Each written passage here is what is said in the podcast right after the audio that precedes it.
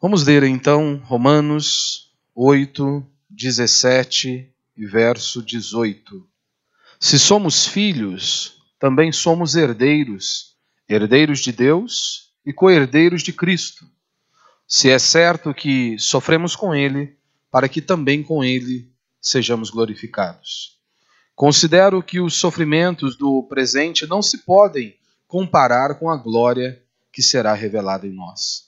Eu vou compartilhar com você aqui a parte B do verso 17.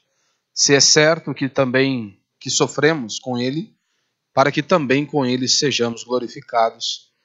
E aí nós vamos tentar falar um pouco sobre sofrimento. É, o tema da minha mensagem hoje eu, eu tinha dado o, o tema para ela de espera, o sofrimento e a esperança. O sofrimento e a esperança.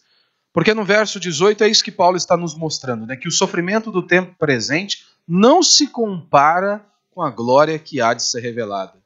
Só que para entrarmos ainda neste ponto do sofrimento e da glória que há de ser revelada, nós não podemos passar aqui batido no final do verso 17, que Paulo também está falando sobre o sofrimento e que o sofrimento, de uma certa medida, ele está também contribuindo para este processo de salvação, de redenção, para que nós possamos chegar ao final deste processo, que é a glorificação. Como ele diz aqui no final: se é certo que também que sofremos com ele, para que também com ele sejamos glorificados. Então, antes de falarmos sobre sofrimento, nós precisamos entender o que é ser glorificado, o que é glorificação, para então podermos mergulhar num texto tão precioso como este aqui. O interessante é que no versículo 30 do capítulo 8, Paulo ele vai falar um pouquinho mais sobre esses estágios da nossa salvação. E ele diz o seguinte: E os que predestinou, a eles também chamou. E os que chamou, a eles também justificou. E os que justificou, a eles também glorificou. Se você percebeu aqui, tu, todos estão aqui no passado.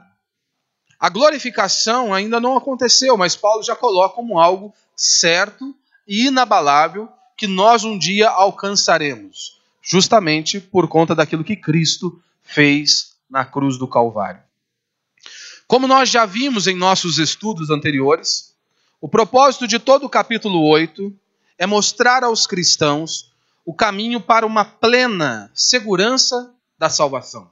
Como ele diz aqui no capítulo 8, verso 1, que nós não precisamos temer. Aqueles que estão em Cristo, eles não estão condenados. Portanto, já não há condenação alguma para os que estão em Cristo Jesus. Paulo disse que o cristão ele tem em seu ser um novo espírito. O espírito de Deus habita dentro dele, do cristão.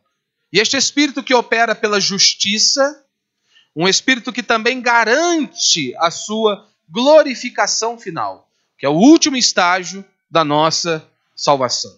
E esta glorificação inclui também o nosso corpo.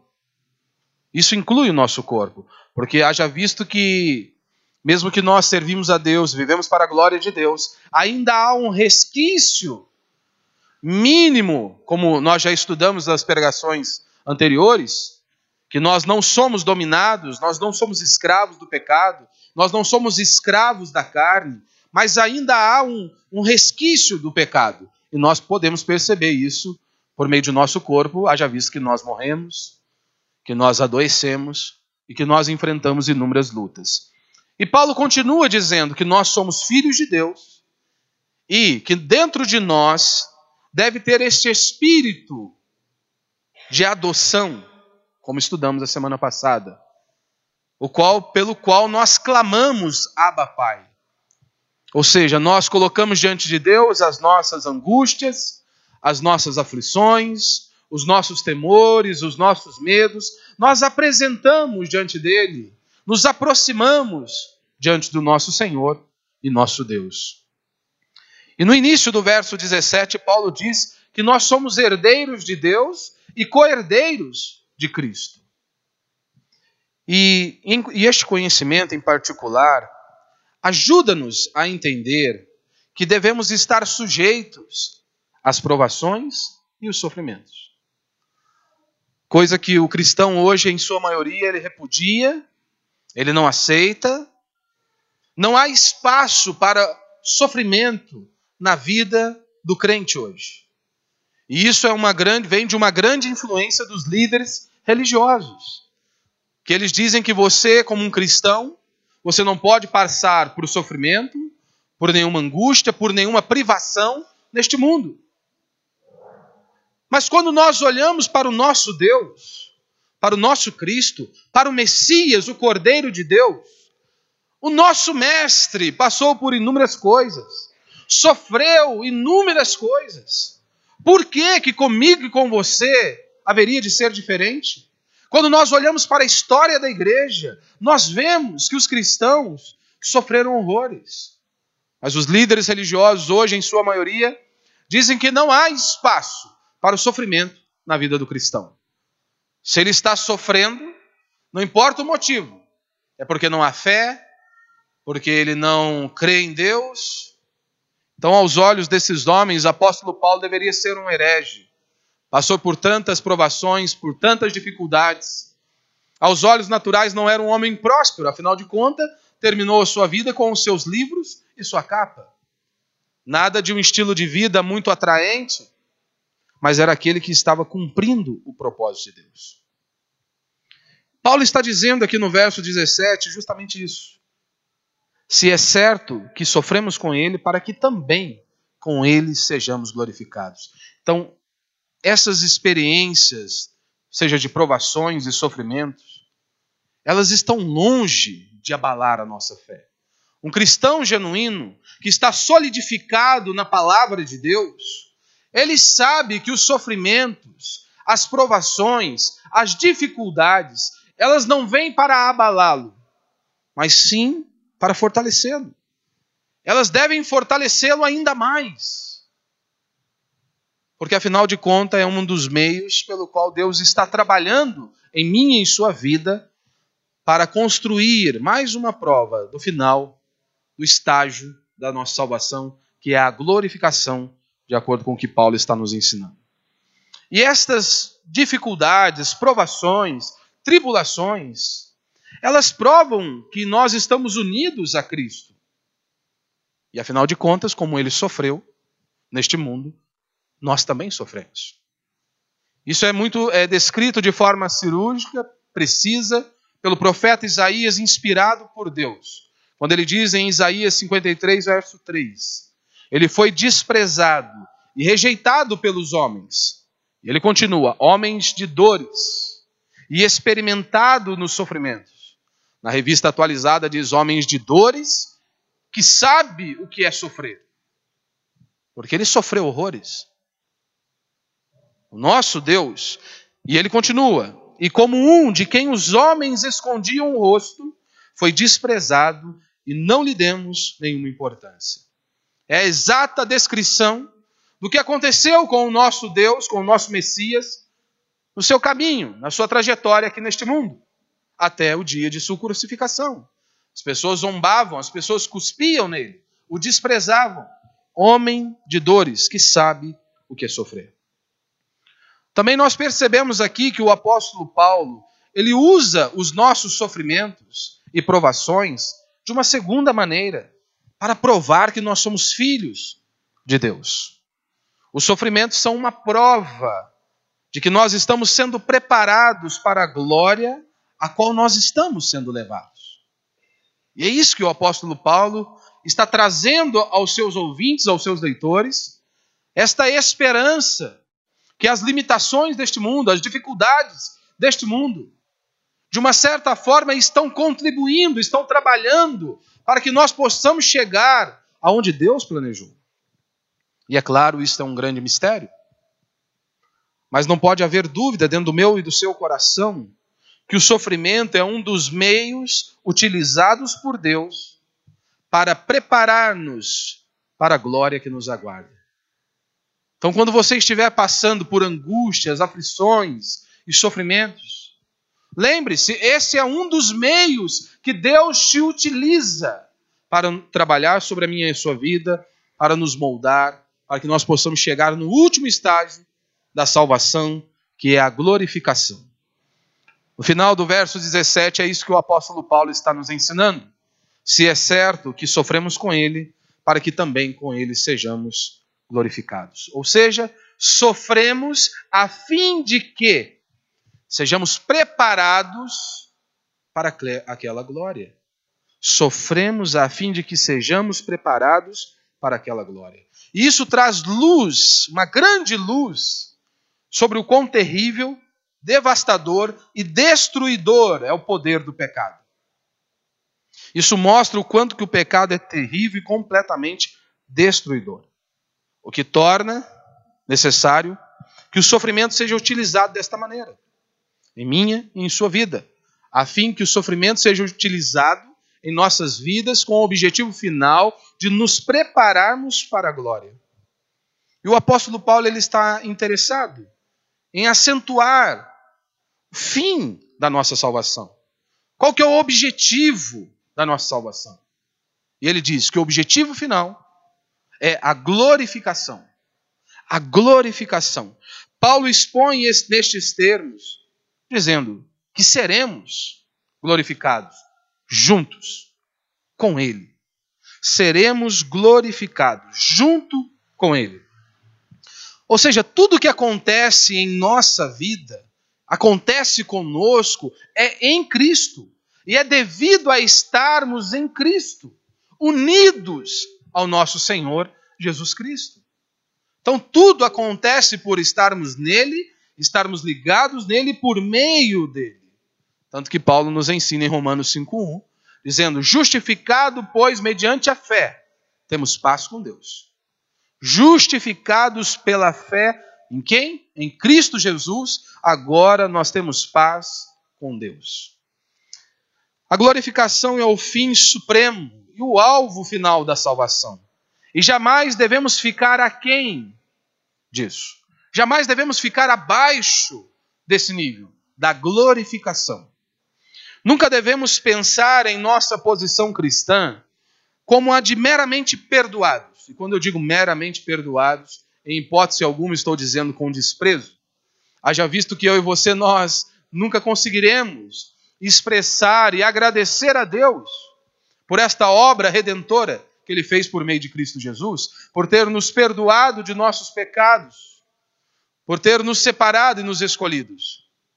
Mas nós não podemos parar aqui. Nós não podemos e não devemos pensar em nossa posição cristã como a de meramente perdoados. Isso é apenas o começo dela. Isso é apenas a fase inicial, não é o fim. O fim é a glorificação. Talvez você esteja se perguntando, mas o que é glorificação? E é isso que eu quero falar com você nesta noite. O que é glorificação? O que é que o apóstolo Paulo quer dizer quando ele afirma: seremos com ele glorificados? O que, que o apóstolo Paulo quer nos ensinar, nos transmitir ao dizer isso? Com ele seremos glorificados. O que é glorificação? Glorificação é a plena e completa libertação do jugo do pecado e do mal. Em todos os seus efeitos e em todos os seus aspectos, seja corpo, alma e espírito.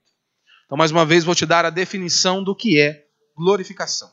Glorificação é a plena e completa libertação do jugo do pecado e do mal, em todos os seus efeitos e em todos os seus aspectos, seja corpo, alma e espírito, como diz aí, bem definido por Martin Lloyd Jones. Ou seja, o homem completo será inteiro e integralmente liberto de todos os danosos efeitos do pecado, de todos os efeitos maculadores e corruptores do pecado. Este é o último estágio da nossa salvação, é a glorificação. Não apenas isso, nós nos tornaremos semelhantes ao nosso Senhor Jesus Cristo, homens perfeitos, homens glorificados. Cristo já está glorificado, nós seremos glorificados. Onde nós receberemos um corpo glorificado. Como João descreve em Apocalipse, onde não haverá mais dor, o Senhor vai enxugar dos nossos olhos toda lágrima. Então, este é o objetivo final da nossa salvação, do plano de redenção executado por Deus. E aí você precisa se lembrar que quando Deus ele olha para a humanidade, ele só vê duas classes de pessoas. Como Paulo nos descreveu em Romanos capítulo 5, em Romanos capítulo 6, Paulo faz uma comparação entre Adão e Cristo. E nós bem lembramos que quando Deus olha para esta humanidade, ele vê apenas dois grupos de pessoas. Ele vê aqueles que estão em Adão e aqueles que estão em Cristo. Adão é aquele que nasceu apenas da carne, né? Aquele que é filho de Adão de maneira natural, ele herdou, ele está, ele herdou o pecado original. E toda a raça humana, ela nasce nesta condição de pecador, depravado, corrompido, da planta dos pés ao alto da cabeça. O outro grupo de pessoas que Deus vê são aqueles que estão em Cristo Jesus.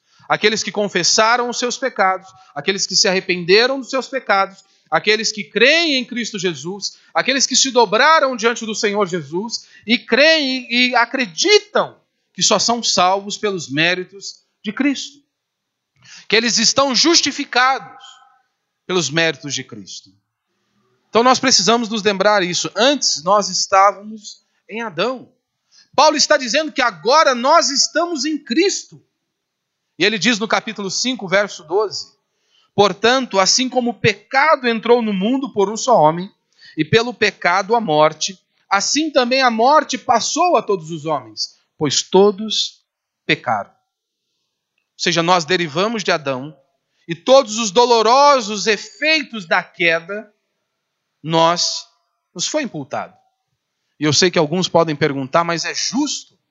Nós sofremos por aquilo que Adão fez? E aí você, eu respondo com outra pergunta. É justo? O que, que você fez para merecer a vida eterna? E Paulo diz no capítulo 5 que aquilo que Cristo fez, ou seja, é infinitamente superior aos efeitos que nós herdamos de Adão. Ou seja, o plano de redenção, a obra de Cristo Jesus na cruz do Calvário, nos beneficia de uma forma completamente gigantesca. Não tem comparação com aquilo que nós herdamos em Adão. Ou seja, por conta desta conexão com Adão, nós colhemos as terríveis consequências do ato de Adão lá no Éden. Mas por outro lado, Paulo está dizendo: olha, a graça foi muito mais abundante. Onde abundou o pecado, superabundou a graça. Então lembre-se disso, agora vocês estão em Cristo Jesus. A obra foi completa. Nós estamos em Cristo, ou seja, recebemos todos os benefícios daquilo que Cristo executou lá na cruz do Calvário, daquilo que ele conquistou na cruz do Calvário. E no capítulo 6, Paulo continua falando sobre a nossa união com Cristo. Ele diz do versículo 3 ao versículo 5 o seguinte: Ou ignorais que todos nós, que fomos batizados em Cristo Jesus, fomos batizados na sua morte. Portanto, fomos sepultados com ele na morte pelo batismo, para que, como Cristo foi ressuscitado dentre os mortos pela glória do Pai, assim andemos nós também em novidade de vida. Porque se fomos unidos a Ele, na semelhança da sua morte, certamente, certamente também o seremos na semelhança da sua ressurreição. E aqui no capítulo 8, no verso 17, em diante, Paulo continua tratando do mesmo assunto. E a sua tese é: visto que nós estamos em Cristo Jesus, portanto, nós estamos ligados a Ele, nós somos filhos de Deus. E agora nós estamos sofrendo como ele sofreu, mas para que um dia nós seremos glorificados como ele é glorificado, como ele foi glorificado. E é vital e essencial que entendamos claramente esta doutrina da glorificação, pois este é o fim supremo da nossa salvação. Por isso você precisa entender. Por isso que nós não podemos passar adiante e tratarmos do sofrimento sem antes, pelo menos, dermos uma parada, uma breve parada para falar, falarmos sobre glorificação. E nós iremos ainda falar um pouco mais sobre esse estágio da nossa salvação. Porque aqui Paulo apenas dá uma pincelada para nós. Que Deus não permita que algum de nós paremos apenas no perdão dos pecados. que possamos olhar a salvação por um ângulo meio que negativo, certas vezes, como meramente salvo e livre do inferno. E o meu desejo, mais uma vez, não é menosprezar o valor deste aspecto da salvação, de perdão, de justificação e nos livrar da condenação eterna. Mas nós, porque nós jamais conseguiremos agradecer a Deus por essa bênção gigantesca, de nos livrar da morte, do inferno e da punição eterna. Entretanto, de acordo com os ensinos das Sagradas Escrituras, estes são apenas o primeiro passo, os primeiros estágios da nossa salvação. O final é a glorificação. Como que a doutrina, como que a escritura nos apresenta esta doutrina? Nós precisamos voltar lá para Gênesis. No início da criação, Deus formou o homem. Deus fez o homem à sua imagem e semelhança. O relato que nos é dado em Gênesis e é o ensino da Bíblia em todas as suas partes, nós podemos perceber de forma resumida em Gênesis 1, 26. E disse Deus: Façamos o homem à nossa imagem, conforme a nossa semelhança. E Deus continua. E aí diz que o homem vai dominar, ou seja, o homem terá um governo, ele vai dominar sobre toda aquela criação que Deus havia feito. Então, o homem, em um certo aspecto, ele é sim completamente diferente de toda a criação. Deus o fez de uma forma diferente, especial e o colocou ali para dominar. E nós sempre devemos lembrar-nos de que no princípio o homem tinha uma espécie de glória. Ou seja, Deus o formou, Deus o colocou ali para comandar, para trabalhar, para conduzir, para guiar todo aquele processo. Ele foi feito o Senhor da criação. Deus o colocou ali para dominar. Ele tinha um domínio sobre a criação animal e, na verdade, sobre toda aquela criação. De uma certa forma e de um certo aspecto, tudo existia por causa do homem. E o homem, tendo a imagem de Deus, ele era o seu Deus, ele é o seu Senhor. E o homem está ali agora para dominar aquelas coisas. E tudo isso nos leva a pensar e lembrar que há certos pontos e há certos aspectos que Deus não divide. Deus não abre mão. Mas Deus, ele deu algo de sua glória ao homem em um certo nível, um certo aspecto, nós podemos perceber que Deus revestiu o homem desta dignidade especial, diferente de toda a criação. Deus nos formou de uma forma diferente, de uma forma especial. Era assim quando Deus fez o homem. Mas nós conhecemos o relato que é descrito em Gênesis, onde há o anúncio da queda do homem onde ele negligenciou a voz de Deus, o comando de Deus, e decidiu trilhar os seus próprios caminhos. E isso acontece conosco. Nós somos tentados de forma diária a nos, a nos afastarmos de Cristo, a abandonarmos os seus mandamentos, a conduzirmos as nossas vidas do jeito que nós bem entendemos, do jeito que nós bem queremos. Assim como Adão, isso está lá desde a criação, desde o Éden, desde a queda. O homem querendo ser igual ao seu Deus. E eu e você somos tentados a isso. O homem deu ouvidos à tentação do diabo e pecou e caiu. Paulo já havia descrito isso em Romanos capítulo 3, verso 23. Porque todos pecaram e destituídos estão da glória de Deus. Todos pecaram e destituídos da glória de Deus estão. Você se lembra que após a queda, Deus então blinda o jardim. Tem um anjo ali para tomar conta. Porém, foi o que aconteceu conosco, em consequência do pecado. Essa é a verdade que diz respeito a todos nós que nascemos neste mundo. Como Paulo descreveu, que toda a raça humana está debaixo da ira de Deus. Quando não houver arrependimento, convicção de pecado, se não houver essa entrega, todos aqueles que estão em Adão estão debaixo de condenação. Debaixo de condenação. Ou seja, o homem ele não é o que ele foi destinado a ser. Este é o ensino bíblico básico que nós vemos na Escritura. O homem perdeu a glória que ele possuía originalmente. Aquilo que nós vemos descrito lá no Éden. E o homem tende a demonstrar a sua perda em cada aspecto de seu comportamento. Nós vemos isso de forma notória e muito clara. Percebemos o homem demonstrando isso em sua vida, a perda em cada aspecto de sua vida. Nós temos aí o único modo de entender verdadeiramente o homem. A única maneira de entender o mundo como ele está hoje. Por meio disso. O homem ainda tem uma espécie de lembrança, uma recordação. A Escritura diz que Deus colocou a eternidade dentro do homem. Como disse Agostinho, tu nos criaste para ti mesmo, ó Deus. E a nossa alma está desassossegada até que encontre repouso em ti. O homem vive desta maneira.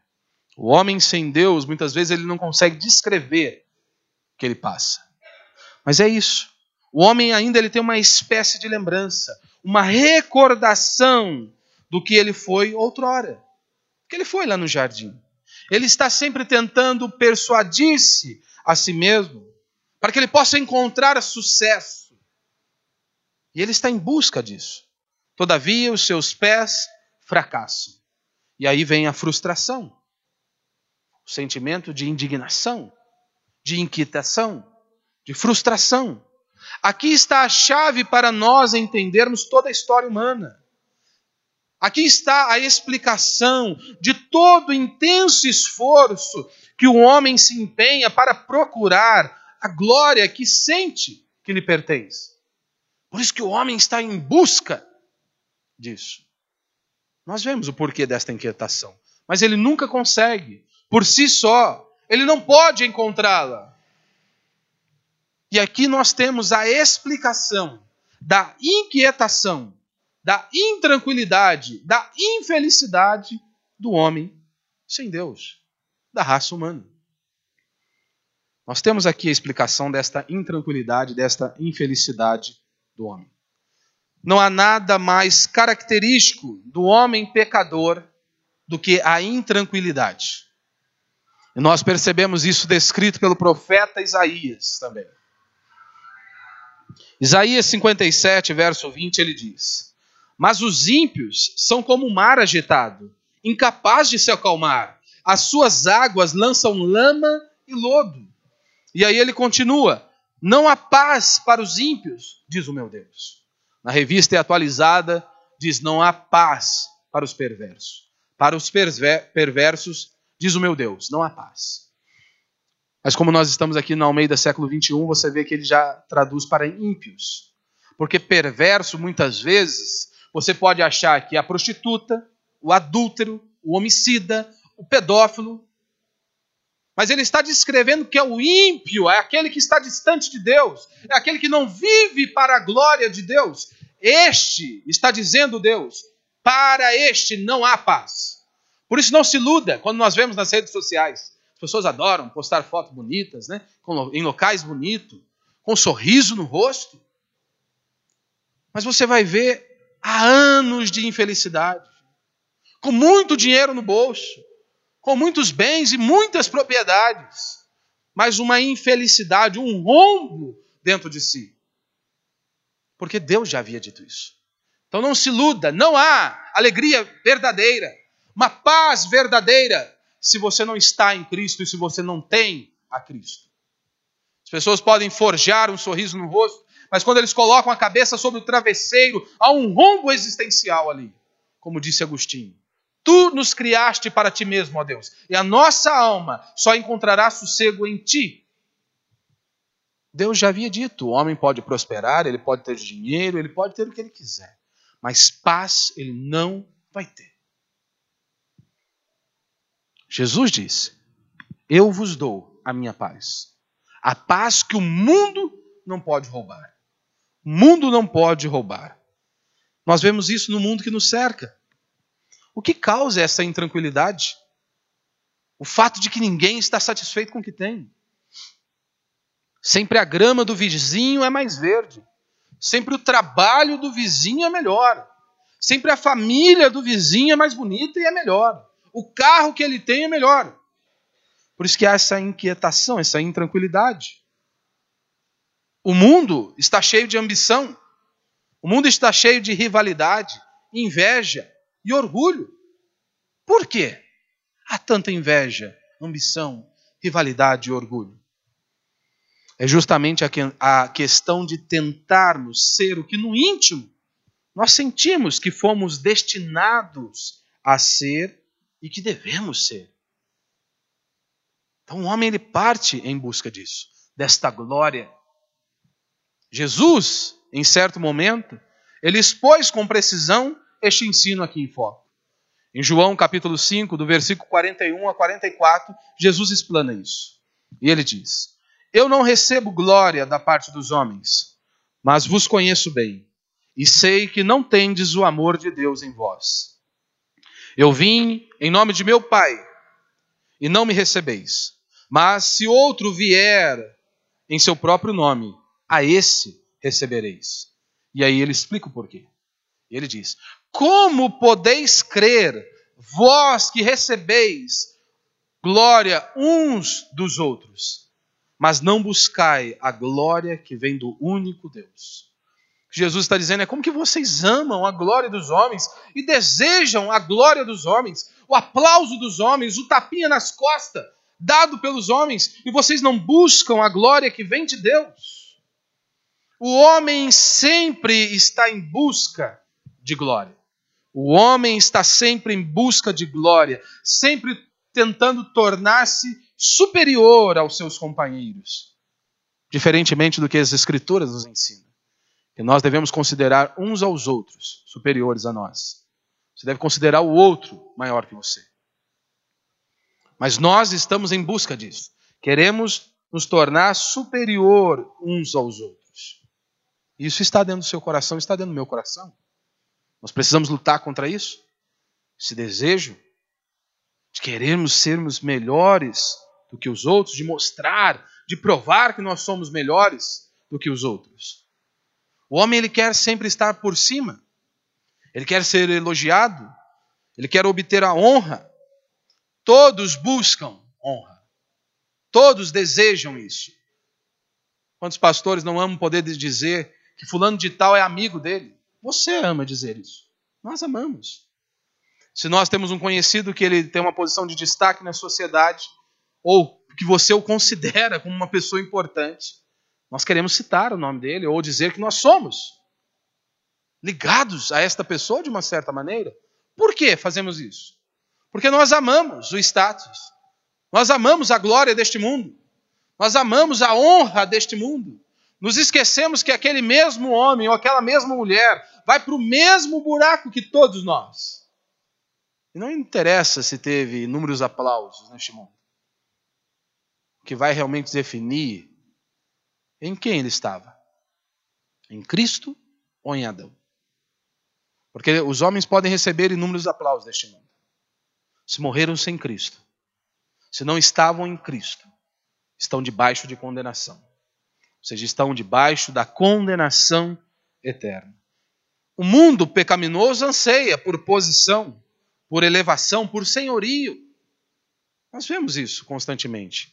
Em outras palavras, o homem está em busca de glória, de sucesso, de fama e de status.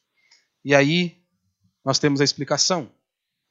A explicação disso é que o homem sente que no seu íntimo ele foi destinado à glória, que deveria tê-la, mas ele não tem.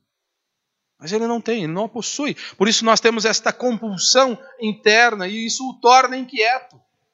Ele está em busca disso que muitas vezes ele não sabe nem descrever o que ele quer. Aqui nós vemos que trágica criatura caída o homem é. Há essa mescla de contradições. Nem a si mesmo ele entende. Nem a si mesmo ele consegue explicar a intranquilidade. Ele não consegue. Ele não consegue explicar esse sentimento de que parece que ele foi feito para algo melhor, para algo maior. Ele não tem ideia nem de, de como explicar isso, de explanar isso. Em decorrência disso, ele acredita que ele pode consegui-lo por seus próprios méritos, por seus próprios esforços. Por isso que ele se desdobra, ele dobra e se desdobra, tentando obter isso. Mas ele se depara com um fracasso a cada dia mais. Ele não consegue. por si só. Veja a relação do homem com o mundo. É evidente que o homem ele não é o senhor da criação, nem as suas próprias realizações tecnológicas, todas juntas, provam que o homem é senhor da criação. Mesmo que reúna tudo, todas essas inovações que o homem criou, isso prova que ele é o senhor da criação. O homem está tocando numa pequena parte, é como se ele estivesse tocando apenas na orla do cosmos. Nós sabemos, o cientista, quanto tempo para desenvolver o momento pinça. Fazer um robô fazer esse momento que nós fazemos normal, naturalmente. Se você olha para o globo ocular, olha a quantidade de informação. Olha o tamanho, a complexidade. Quando nós olhamos para a criação, para o cosmos, nós olhamos o tamanho da complexidade. Claro que o homem não é o senhor da criação. É fato que o homem tem medo da criação. Longe dele ser o senhor da criação, o homem é dominado por ela. As coisas que ele está descobrindo poderão acabar levando à sua própria destruição. Ele não consegue nem ter domínio sobre aquilo que ele criou. Ele não é o Senhor. A criação é grande demais para ele. Nós vemos, parece que o homem está avançando e de repente ele está ali retrocedendo mais e mais. Isso é parte integrante da glória que o homem perdeu em consequência do, do seu pecado. Nós vemos isso. Na criação, parece que o homem avançou, mas ele retrocede. Nós estamos em dias onde nós temos informações muito fáceis, muita tecnologia. Mas nós chegamos a um ponto que nós precisamos falar para uma mãe que ela precisa cuidar de seu filho. Nós chegamos a um ponto que nós temos que advertir: ei, tome cuidado, o seu filho é seu filho, não é da vovó, não é da titia, não é do vovô, não é da creche, é seu filho. A responsabilidade é sua, como pai e como mãe, cuidar de seu filho. Nós chegamos ao absurdo com tanta tecnologia, com tanto entendimento, com tanta educação, como muitos dizem, que você precisa falar para uma mãe: você não pode matar o filho em seu ventre. Isso é um absurdo. O homem diz que evoluiu, diz que ele é iluminado, ele não precisa de Deus. Parece que houve um avanço, mas o retrocesso é infinitamente maior. Nós vemos isso também no nosso próprio corpo. No princípio, o corpo humano não é o que é agora. Você acha que era isso na criação? Fica sem tomar banho para você ver que você já vai sentir a pressão, hein? Como é que é o negócio? O negócio é feio. No frio ainda dá para você relevar uns dias ainda, né? Mais ou menos, né? Mais ou menos. Não dá para forçar muita amizade também, não. Mas você se lembra lá na criação? Havia câncer? Não. Havia doenças? Dores? Não, não havia. Após a queda. Cardos e abrolhos. E Deus continua descrevendo. Tudo por conta do pecado do homem. Paulo vai dizer em Filipenses 3, 21, que transformará o corpo da nossa humilhação, esse corpo abatido, para ser semelhante ao corpo da sua glória. É o que Paulo está descrevendo. Transformará o corpo da nossa humilhação, esse corpo abatido, para ser semelhante ao corpo da sua glória. Na melhor das hipóteses, o nosso corpo ele é muito pobre.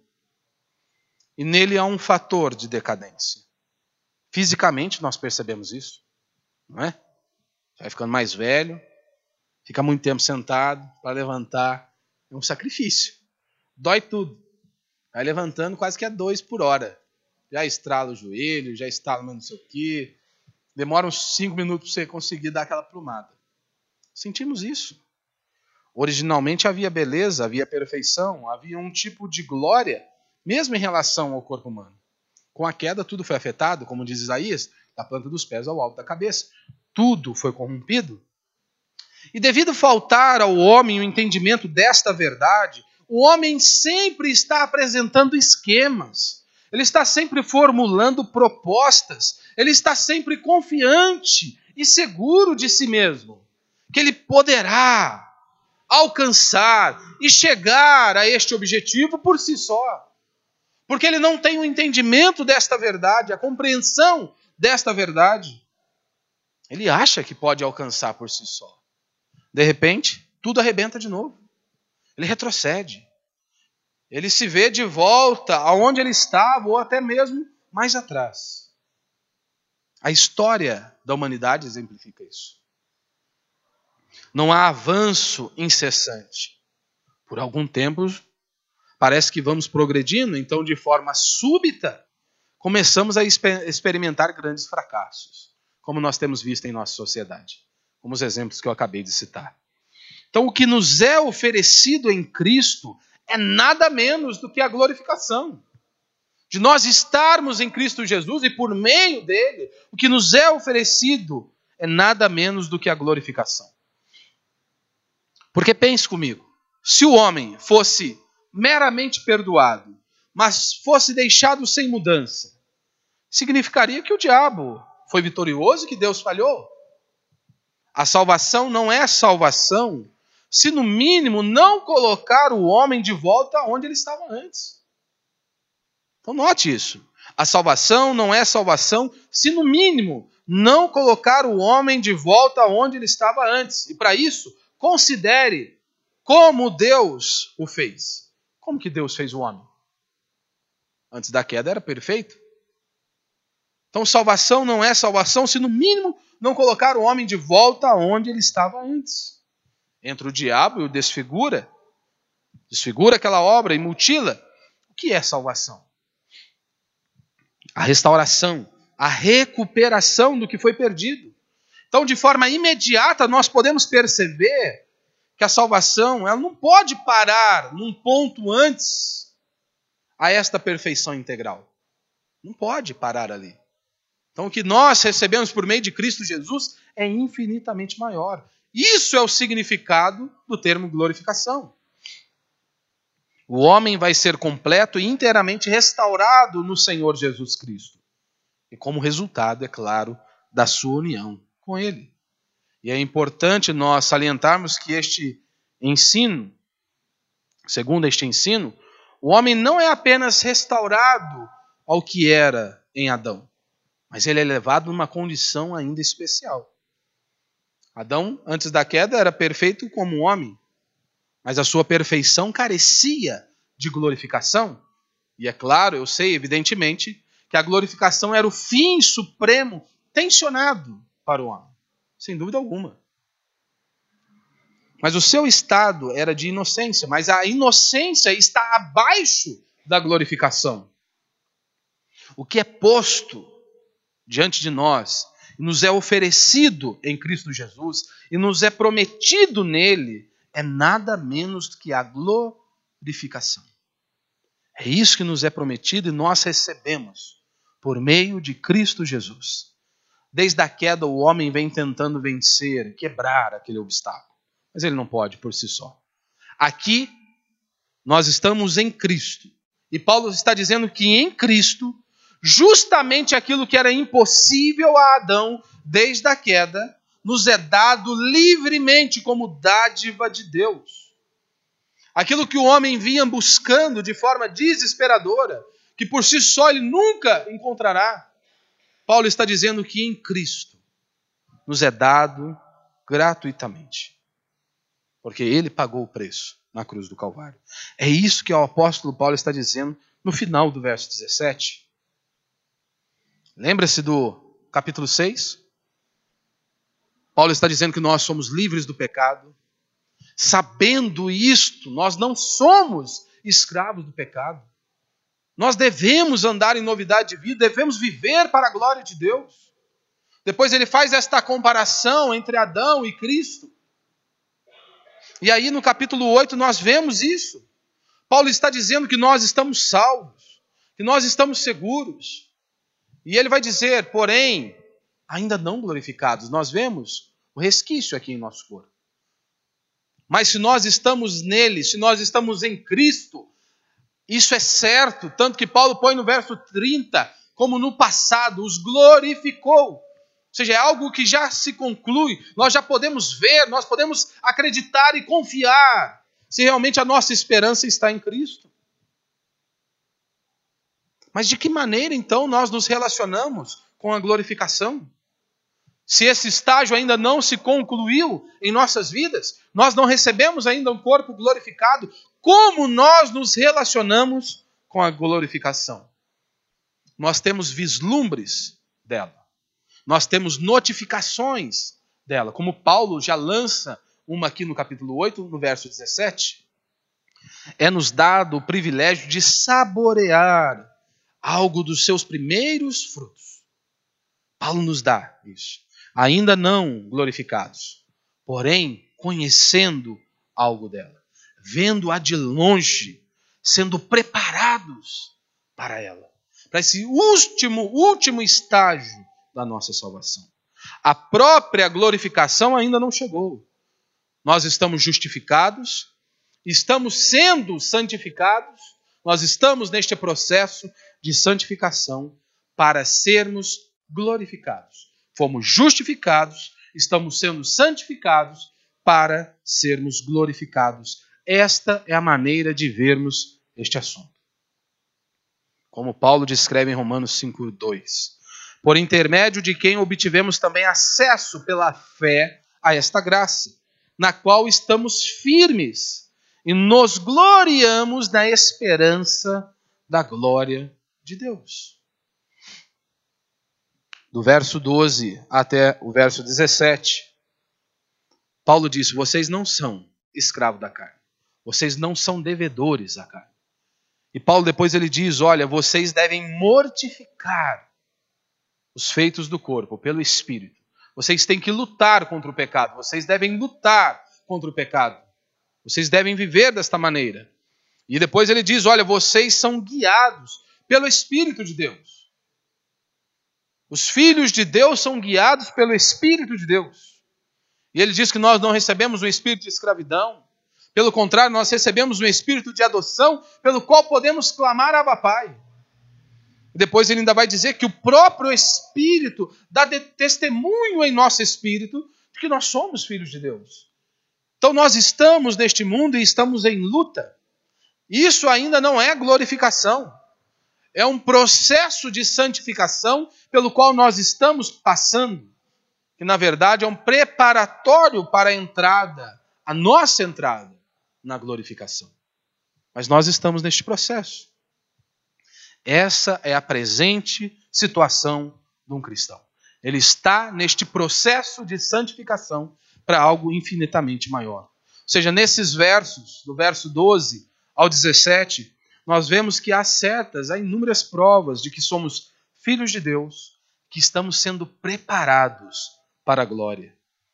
E finalmente nós vemos que Paulo ele usa até o sofrimento. Ele usa até o sofrimento, que ele diz: visto que com ele sofremos, para que sejamos glorificados. Então, meu irmão, se nós somos cristãos, nós temos que sofrer. Se nós somos cristãos, é uma regra absoluta.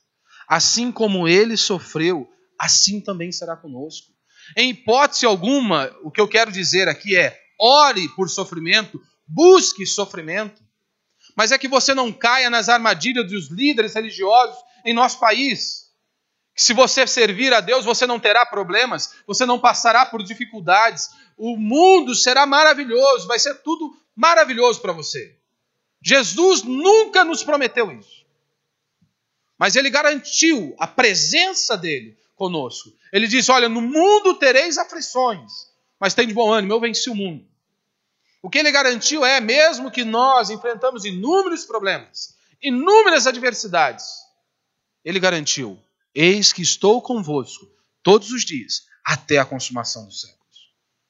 Você já percebeu que nenhum dos apóstolos nunca falaram em glória sem imediatamente falar em sofrimento?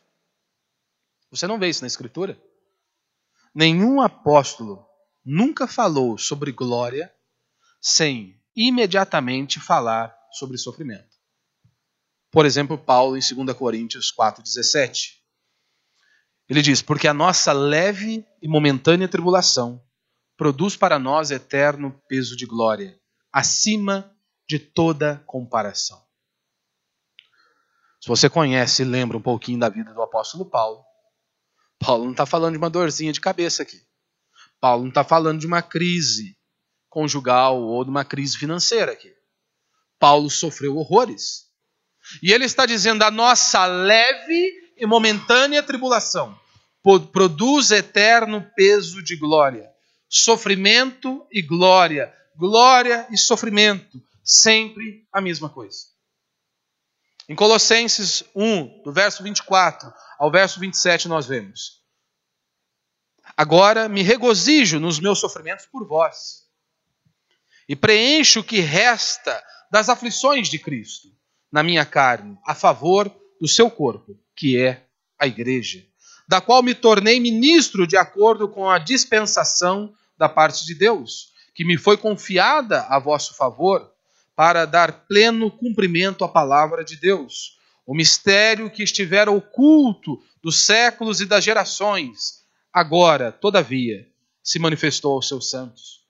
E ele continua: aos quais Deus quis dar a conhecer qual seja a riqueza da glória deste mistério entre os gentios. Isto é, Cristo em vós, a esperança da glória. Cristo em vós, a esperança da glória. Primeiro, sofrimentos, depois, glória. 2 Timóteo 2, 12, ele diz: Se sofremos com ele, também com ele reinaremos. Se perseverarmos com ele, também com ele reinaremos. Meu irmão, olhe para o cristianismo atual. Não sei nem se podemos chamar de cristianismo. Faça uma comparação. Não há espaço para o sofrimento. Não há espaço para a dor. Mas nós precisamos nos lembrar. Nós estamos aqui, neste processo de santificação, rumo à glorificação. E os sofrimentos são um dos meios que Deus utiliza para trabalhar em minha e em sua vida. Então nós precisamos olhar para o sofrimento com a perspectiva bíblica. E saber que a nossa esperança e a nossa confiança está em Deus. Mesmo que andemos pelo vale da sombra da morte, não temeremos mal algum, porque tu estás comigo que realmente eu e você possamos andar confiantes em Deus, em Sua palavra. E saber que quando nós viemos para um culto como esse, o nosso objetivo é aprender mais de Deus, é aprender e conhecê-lo por meio de Sua palavra. Então não há como nós passarmos é, e pularmos muitas etapas. Só assim, você se debruçando diante da palavra de Deus, para conhecê-lo, para que então você viva para a glória dele e o sirva da maneira que ele nos ensina em sua palavra. Por isso vamos ficar de pé, vamos orar a Deus.